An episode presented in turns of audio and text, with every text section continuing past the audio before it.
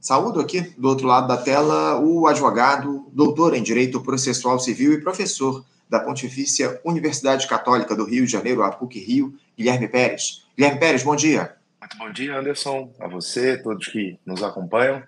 É um prazer estar de novo no Faixa Livre, pedindo desculpas desde já pela minha voz aqui prejudicada por um resfriado.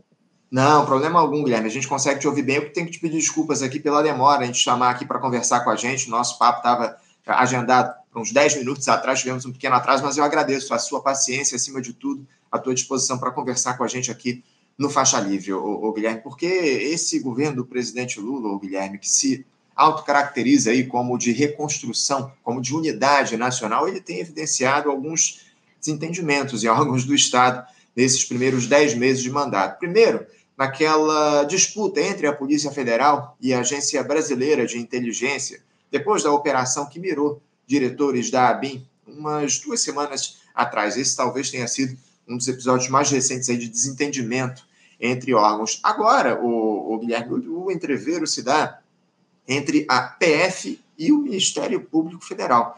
De acordo com uma apuração da jornalista Andréa Sadi, do Grupo Globo, investigadores da Polícia Federal veem o Ministério Público jogando contra a delação do coronel Mauro Cid, ex-ajudante de ordens do Jair Bolsonaro, na investigação da, daqueles atos golpistas do 8 de janeiro.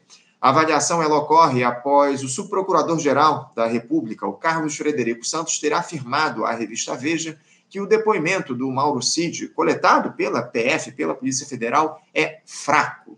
Guilherme, é, nós já chegamos até a falar há algum tempo atrás sobre essas disputas que se colocam em órgãos do Estado, mas parece que a coisa tem piorado a cada dia que passa. É, por que, que esses desentendimentos eles seguem ocorrendo, Guilherme? Isso pode estar ligado à, à ideia de uma busca por protagonismo, de busca por espaço na estrutura do, do Estado. Como é que você vê essa intensificação das disputas entre órgãos de Estado aqui no nosso país?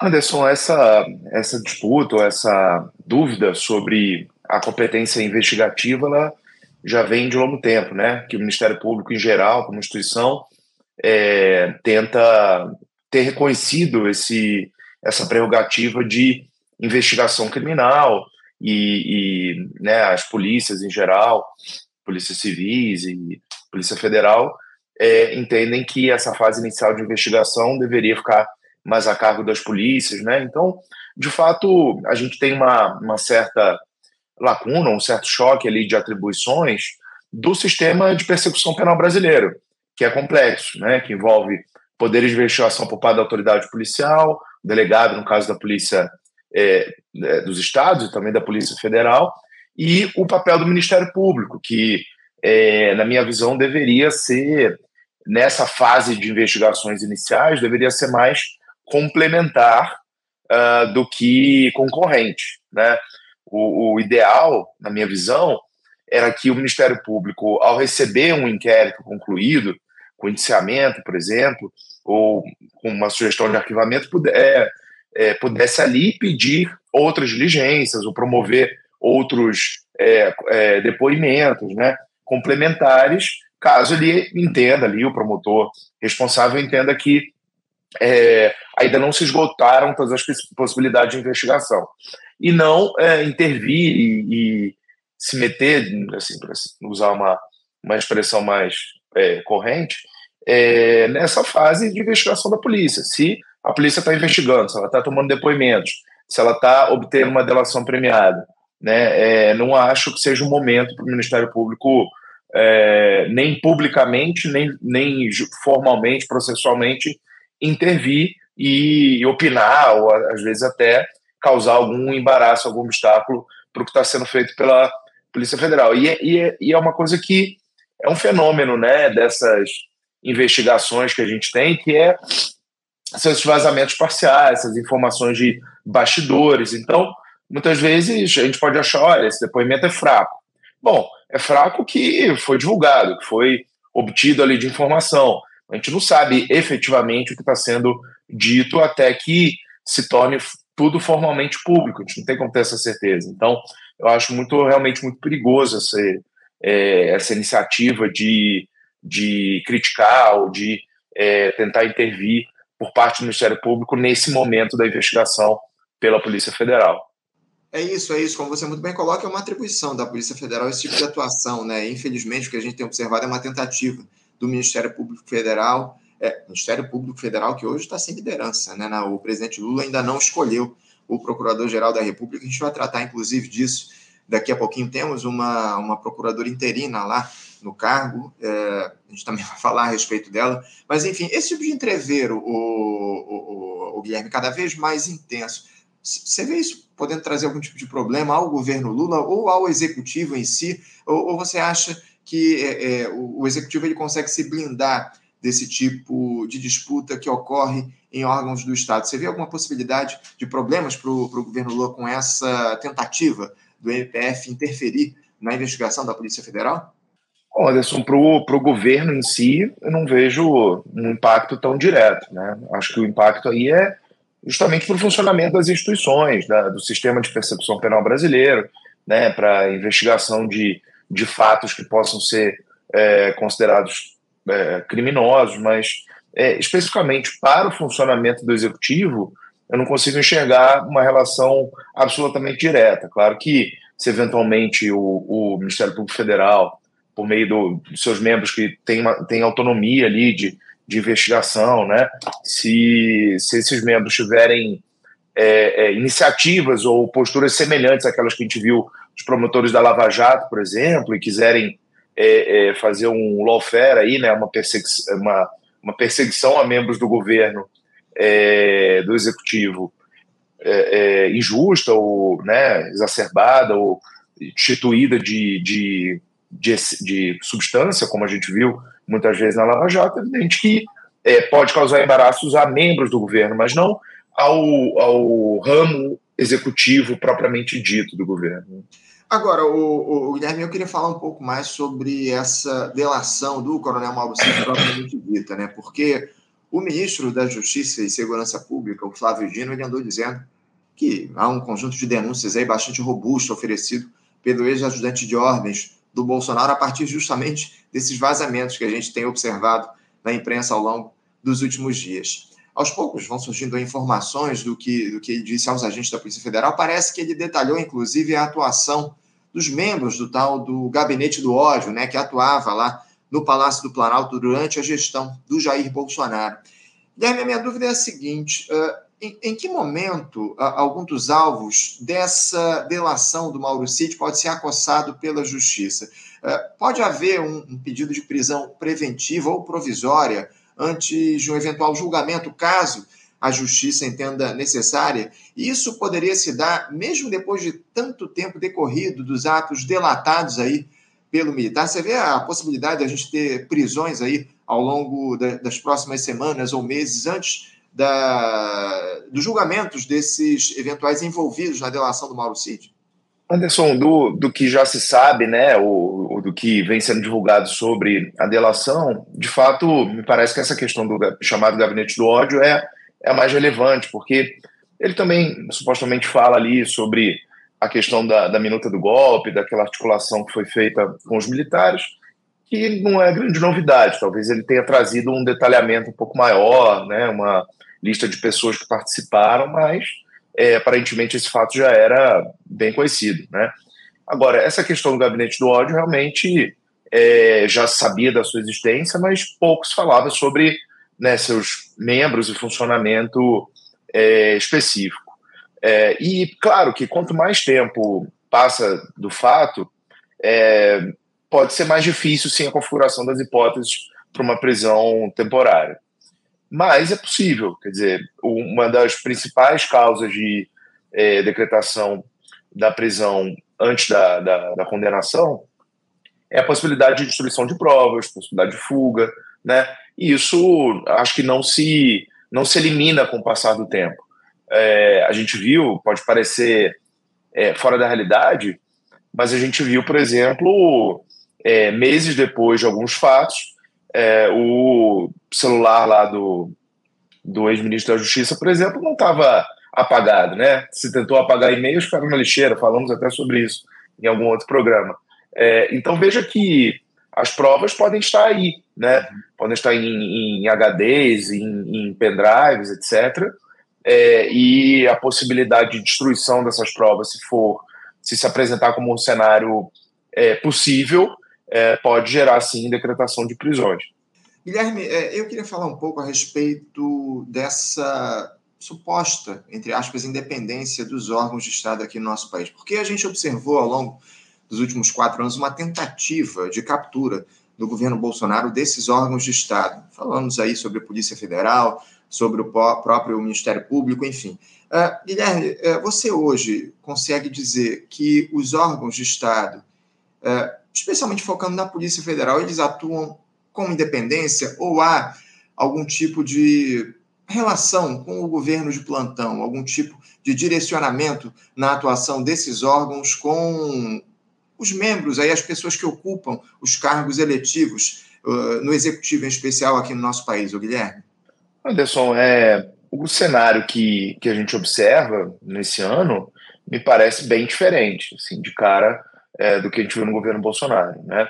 Até agora não há alguma notícia concreta de uma tentativa de direcionamento é, de investigações ou de né, é, trocas ali é, frequentes e propositais de dirigentes, por exemplo, da Polícia Federal, né, como a gente viu, cada, cada diretor ali que não agradava não trazia informações. Vamos lembrar daquela famosa reunião ministerial lá na pandemia em que né, o Bolsonaro reclamava veementemente disso, que não tinha informações e que se tivesse que trocar é, o, o, diretor da Polícia Federal trocaria para não prejudicar sua família, né? De forma muito ali aberta, dizendo que entendia que a Polícia Federal estava é, é, a seu serviço. Não tenho visto isso, por exemplo, por parte do Flávio Dino ou de qualquer outro é, membro ali do governo. Mas, ainda que haja essas tentativas, veja que esse, esse mesmo episódio lá é, que eu citei da reunião ministerial mostra como as, as instituições brasileiras são fortes, né? E elas têm meios de autoproteção. Vejam que ali o presidente da República, que claramente tentava interferir, é, se queixava de não estar conseguindo interferir, né?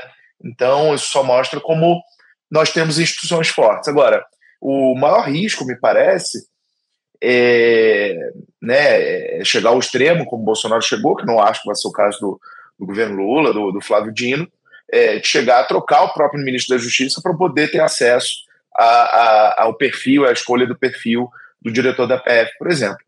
Outra coisa que também é, é, é, é importante dizer é que o diretor da Polícia Federal também tem, tem limitações ali sobre é, o que ele pode interferir nas ações dos delegados. Os delegados também têm sua autonomia, né?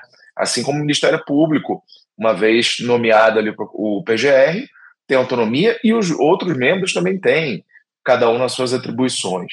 Então eu não vejo não vejo é, esse governo indo por esse caminho, é, mas frisando que as instituições têm, têm seus mecanismos ali de autodefesa. Guilherme, é, depois que eu abri esse parênteses aqui, eu queria voltar para o diálogo a respeito da delação é, do Mauro Cid, não especificamente sobre a delação, mas sobre a atuação do Mauro Cid nesses últimos tempos, porque parece que uma apuração do site Metrópolis mostrou que o Exército teria omitido do Supremo Tribunal Federal eh, nomes de pessoas que visitaram o ex-ajudante de ordens do Bolsonaro enquanto ele estava preso uh, sobre, sobre, eh, sob controle, comando, controle lá do Exército. Entre os militares estaria que visitaram Mauro Cid, que não estavam nessa lista, que foi enviada ao Supremo, estaria o nome de Fabiano da Silva Carvalho, que é major do Exército apontado pela Polícia Federal, no inquérito que corre no próprio Supremo, como responsável por elaborar uma guia para viabilizar um golpe de Estado no fim do ano passado. Outros seis militares e uma advogada tampouco aparecem nessa lista fornecida ao STF por determinação do ministro Alexandre de Moraes.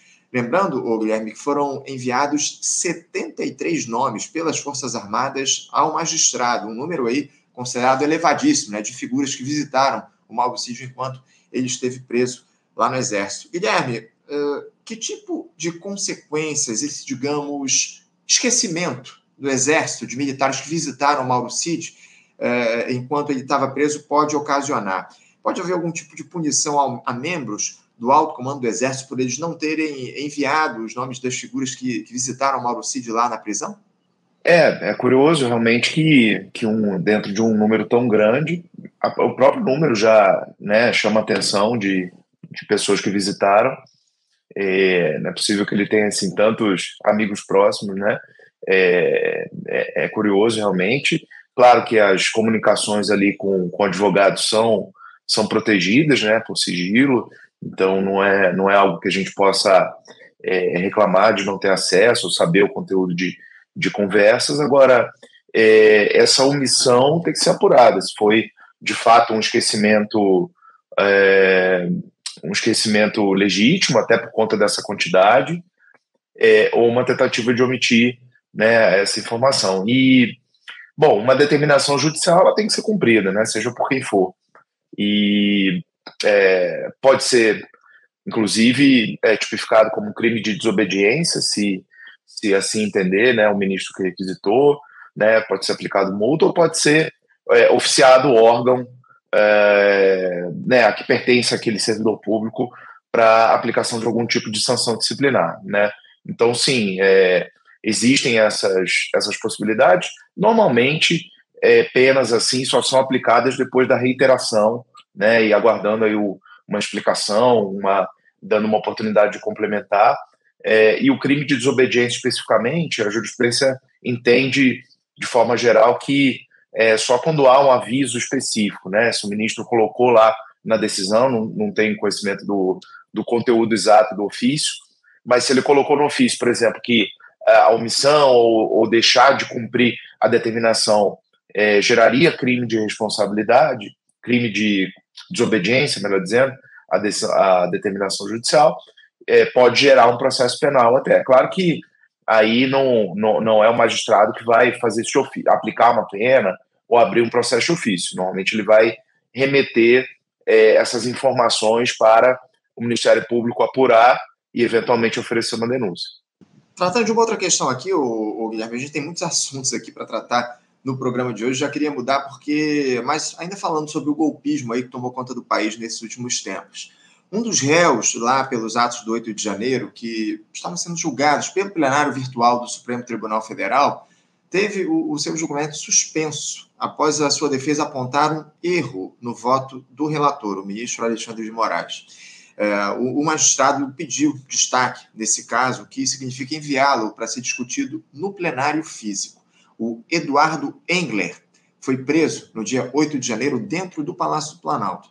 Ele foi, ou teria sido preso no Palácio do Planalto. Ele foi denunciado pela Procuradoria-Geral da República e se tornou réu pelos crimes de abolição violenta do Estado Democrático de Direito, golpe de Estado, associação criminosa armada, dano qualificado pela violência e grave ameaça e deterioração do patrimônio tombado. Sua ação, ela, a ação penal dele começou a ser julgada no dia 27 de outubro no plenário virtual, ao lado de outros cinco casos do 8 de janeiro. O julgamento estava previsto para terminar na última terça-feira, o Guilherme, no dia de ontem, mas no domingo, o ministro Alexandre de Moraes pediu destaque.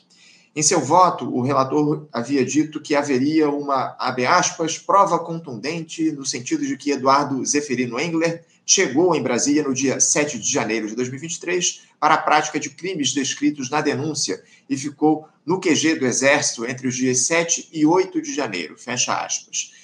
Esse ponto não constou da denúncia da Procuradoria-Geral da República, o Guilherme. No dia 31, último, o advogado, o Marcos Azevedo, o advogado que defende esse Eduardo Englert, afirmou que o seu cliente nunca esteve no acampamento que havia na época, em frente ao quartel-general do Exército, lá em Brasília. Um laudo elaborado pela Polícia Federal, com base nos dados do celular desse Eduardo Engler, apontou que ele saiu de Santa Maria, no Rio Grande do Sul, eh, no dia 6 de janeiro, chegou em Brasília no início da tarde do 8 de janeiro, mas não passou pelo quartel-general do Exército. Eh, Guilherme, esse aparente erro aí pode produzir que tipo de consequência para os julgamentos do 8 de janeiro? dá para ser considerado algo pontual ou isso pode, digamos assim, contaminar as demais análises lá pelo Supremo Tribunal Federal? De fato, houve erro nesse processo? Anderson, é, esse é um caso, obviamente, muito sensível, midiático e, e, e complexo pelo número de réus, né? É, o ideal é que esse tipo de equívoco não acontecesse para tentar não, não contaminar ali a opinião pública sobre a correção dos julgamentos e tudo mais, né? E manter a legitimidade dessa, é, dessa apuração e dessa processamento desses, desses, casos, que é muito justa, né? Pela gravidade ali do, dos atos que foram perpetrados por essa turba, né?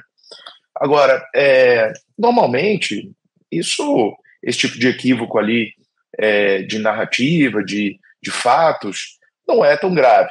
Quer dizer, mesmo que o julgamento tivesse se concluído é, com algum equívoco de premissa, mas que não afetasse o resultado do julgamento, então veja, é, caso, caso ele não tivesse ficado é, acampado, ele deixaria de ter cometido os crimes dos quais foi acusado, é, né, que, claro, se centraram muito mais na invasão e na, na quebra de patrimônio público do que estar num acampamento. Quer dizer, aquilo me parece que é mais uma, é, um conjunto é, fático é, para mostrar que aquele réu já estava ali imbuído daquela vontade. Mas o, é, me parece que são fatos complementares e não necessários. Se o próprio ministro resolveu destacar o caso para corrigir eventualmente ou apurar melhor alguma premissa de fato, isso é elogiável. Né? Muitas vezes na advocacia a gente tem que correr atrás disso depois de um julgamento concluído. Né? É, o advogado, por exemplo, tem direito numa sessão de julgamento, ainda que ele já tenha sustentado ou ainda que não caiba a sustentação oral, o advogado tem direito de intervir para esclarecer uma questão de fato que esteja sendo é, tratada de maneira equivocada. É, nem sempre a gente consegue fazer essa intervenção, né? E muitas vezes tem que recorrer da decisão por meio de recurso chamado embargo de declaração, que serve exatamente para corrigir omissões, contradições ou até erros materiais. Aqui me parece que talvez tenha sido um, até um erro material. Talvez por conta dessa quantidade de réus, pode-se ter usado, que é legítimo, é comum no judiciário, uma, né, um modelo, uma minuta ali de uma outra decisão que pode ser adaptada é, e, e, esse, esse ponto passou, né, parece que ali um equívoco é, sem maiores consequências, sem grandes preocupações. É, se, se esse erro, repito, foi corrigido ainda antes do julgamento, só mostra o cuidado que está tá se tomando nesses casos. Parece um, uma questão pontual sem maiores consequências. Para a gente fechar aqui o nosso papo, o Guilherme, já introduzindo inclusive a próxima entrevista que a gente vai ter aqui no nosso programa, porque nos últimos dias, esse drama de parte da população de São Paulo, que chega hoje aí a inacreditáveis cinco dias sem fornecimento de energia elétrica, após uma, uma tempestade no último final de semana que atingiu a capital paulista. Né? Ontem à noite, ainda havia mais de 30 mil imóveis sem o serviço retomado pela Enel, a empresa que adquiriu a concessão da, do, do, fornecimento de energia elétrica lá em São Paulo no ano de 2018. Na última terça, aliás, tivemos um protesto de moradores que seguiam sem energia, acumulando aí enormes prejuízos de todos os tipos.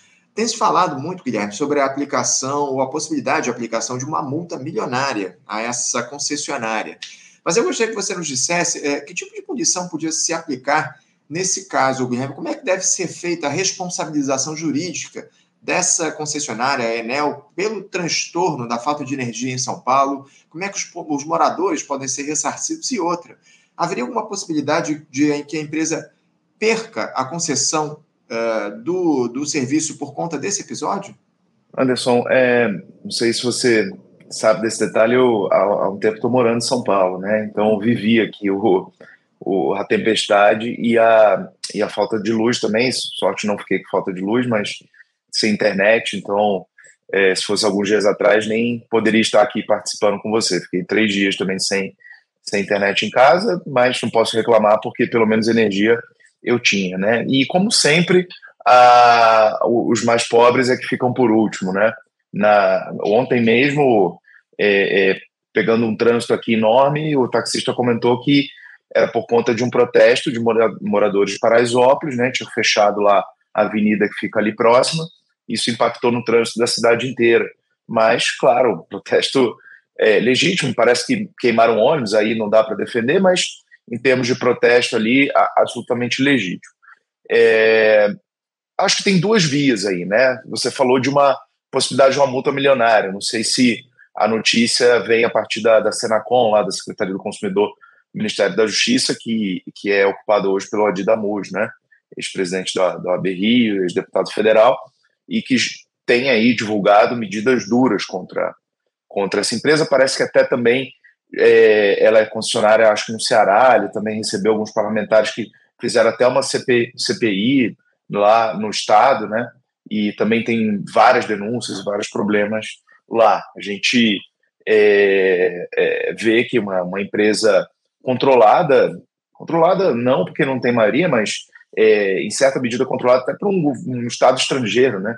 Pela Itália, é, é, definindo as políticas é, de iluminação, enfim, de energia de, de alguns estados brasileiros. E, é, inclusive, né, ao longo do tempo, com demissões em massa e a falta de pessoal que fez com que essa, é, essa recuperação fosse muito lenta, né? Então, acho que tem dois caminhos. Tem esse caminho institucional da, da multa, ou eventualmente uma ação civil pública, que o Ministério Público pode promover, para até para buscar o, o cancelamento da, da concessão. Isso é mais difícil, porque envolveria um processo de transição para alguma outra empresa, sem prejudicar os consumidores, então também tem que ser feito com muita cautela, né? Acho que não pode ser uma, algo assodado. E também, claro, quem foi lesado concretamente, individualmente, é, tem que buscar a justiça, porque infelizmente é, o sistema brasileiro de defesa do consumidor extrajudicial, os PROCONs, a própria Senacom, ela tem, me parece, é, e falo como advogado né, de atuação civil mesmo, é, tem muita dificuldade em ter resultados práticos em defesa de direitos individuais. Né?